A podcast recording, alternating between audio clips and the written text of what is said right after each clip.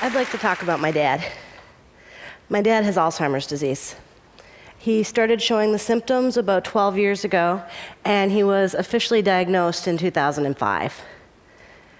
Now he's really pretty sick.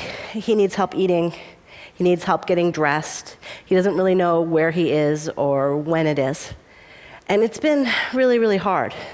My dad was my hero and my mentor for most of my life, and I've spent the last decade watching him disappear.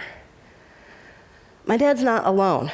There's about uh, 35 million people globally living with some kind of dementia. And by 2030, they're expecting that to double to 70 million.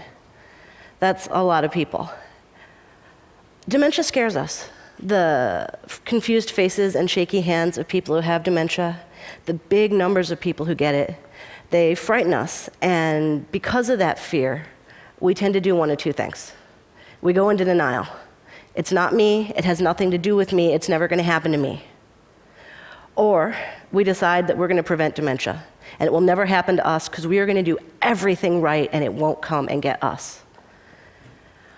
I'm looking for a third way. I'm preparing to get Alzheimer's disease. Prevention is good, and I'm doing the things that you can do to prevent Alzheimer's. I'm eating right, I'm exercising every day, I'm keeping my mind active. That's what the research says you should do. But the research also shows that there's nothing that will 100% protect you. If the monster wants you, the monster's gonna get you. That's what happened with my dad. My dad was a bilingual college professor. His hobbies were chess, bridge, and writing op eds. he got dementia anyway. If the monster wants you, the monster's gonna get you, especially if you're me, because Alzheimer's tends to run in families. So I'm preparing to get Alzheimer's disease. Based on what I've learned from taking care of my father and researching what it's like to live with dementia, I'm focusing on three things in my preparation. I'm changing what I do for fun. I'm working to build my physical strength. And this is the hard one I'm trying to become a better person. Let's start with the hobbies. When you get dementia, it gets harder and harder to enjoy yourself.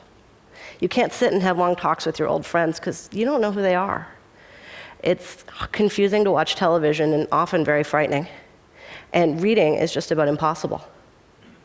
When you care for someone with dementia and you get training, they train you to engage them in activities that are familiar, hands on, open ended. With my dad, that turned out to be letting him fill out forms. He was a college professor at a state school. He knows what paperwork looks like. He'll sign his name on every line, he'll check all the boxes, he'll put numbers in where he thinks there should be numbers. But it got me thinking what would my caregivers do with me? I'm my father's daughter.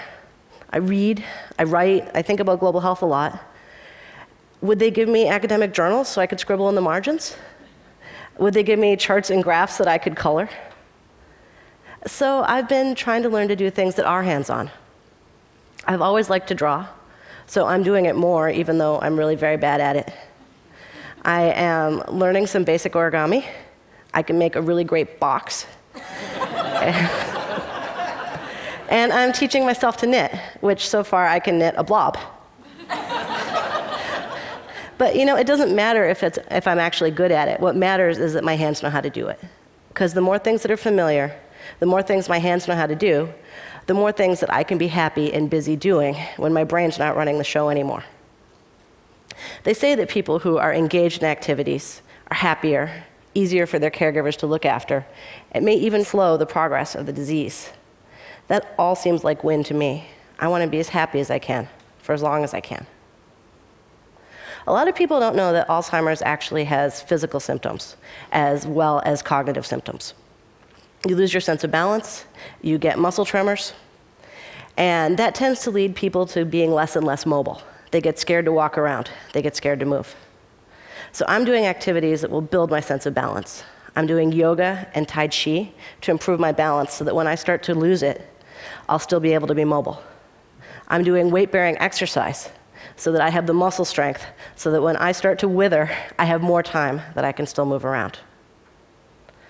Finally, the third thing I'm trying to become a better person. My dad was kind and loving before he had Alzheimer's, and he's kind and loving now. I've seen him lose his intellect, his sense of humor, his language skills. But I've also seen this.